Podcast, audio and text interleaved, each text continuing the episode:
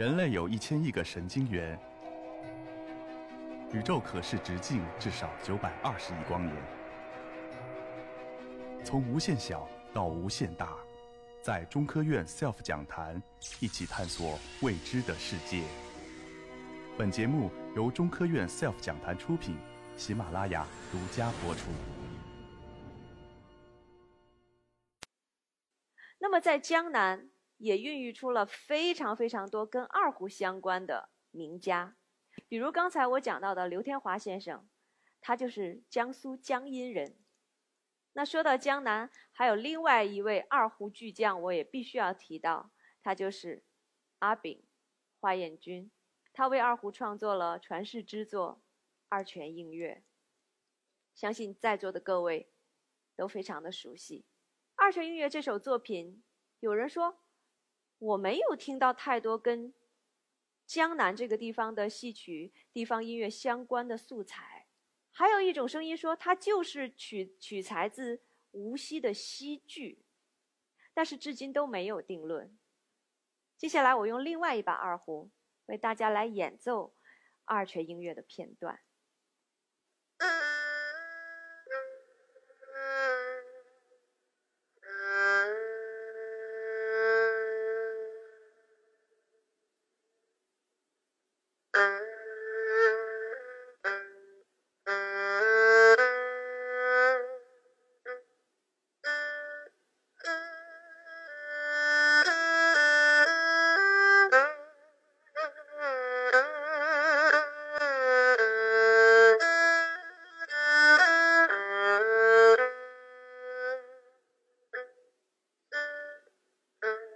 Mm-hmm.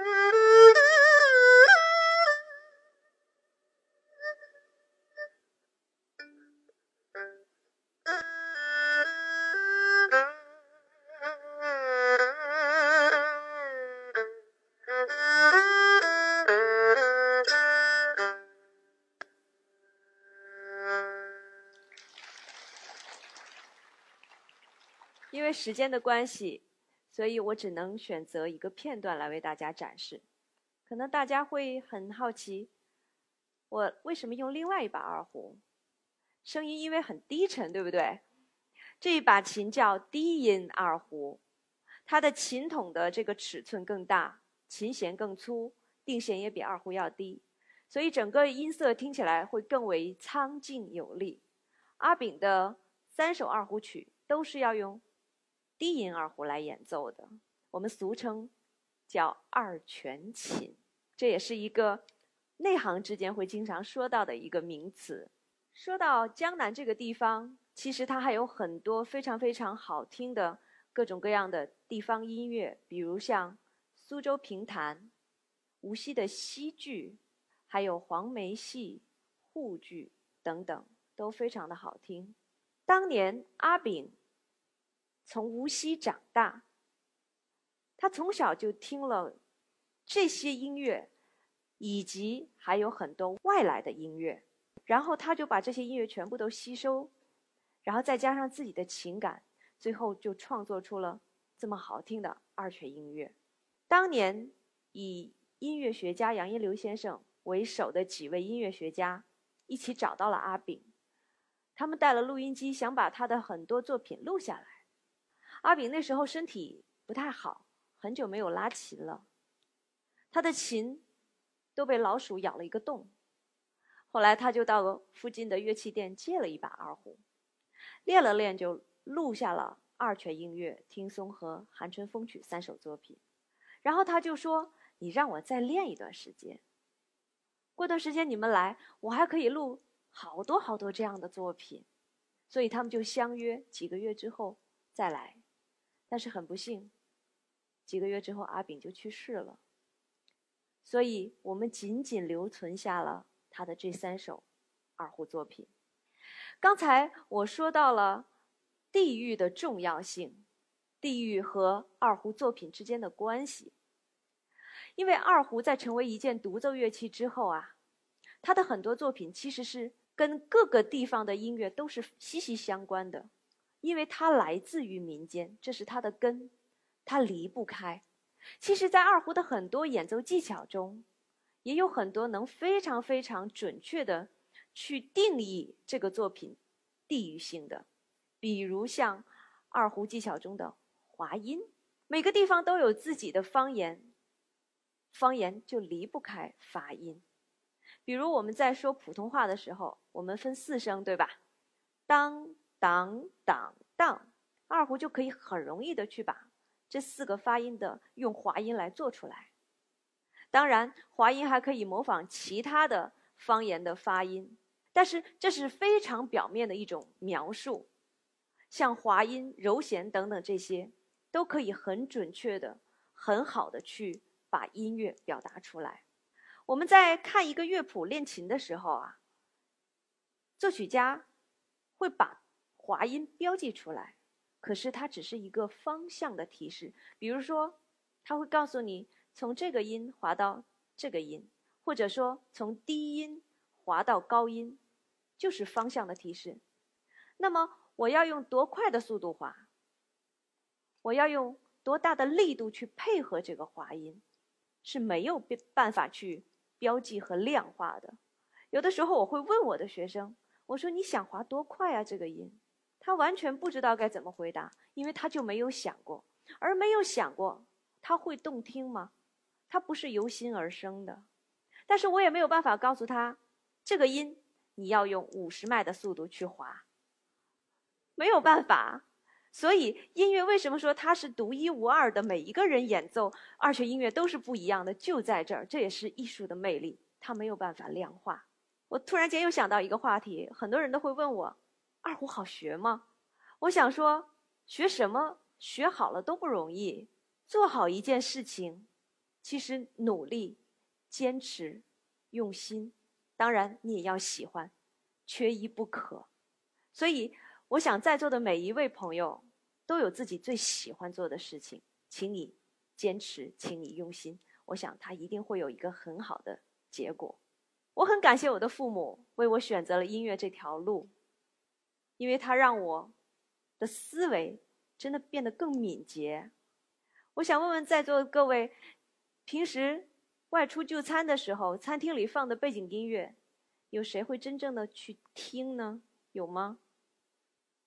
我相信大家可能都不会，因为背景音乐的作用就是背景。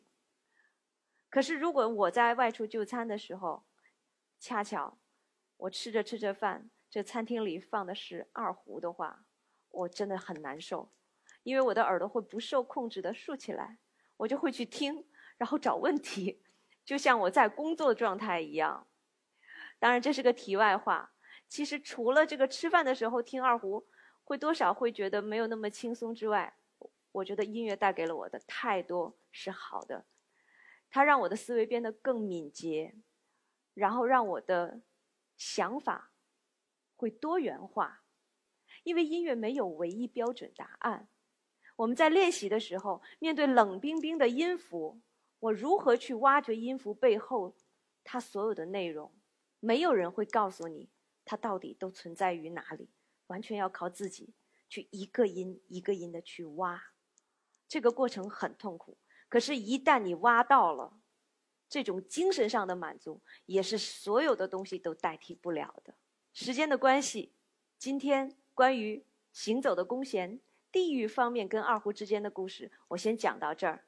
那最后，我再为大家演奏一首二胡名曲，也是内蒙古风格的《赛马》，也想用这个作品来告诉大家，二胡不仅仅能演奏悲伤的乐曲，它可以演奏各种各样情绪的乐曲。谢谢大家。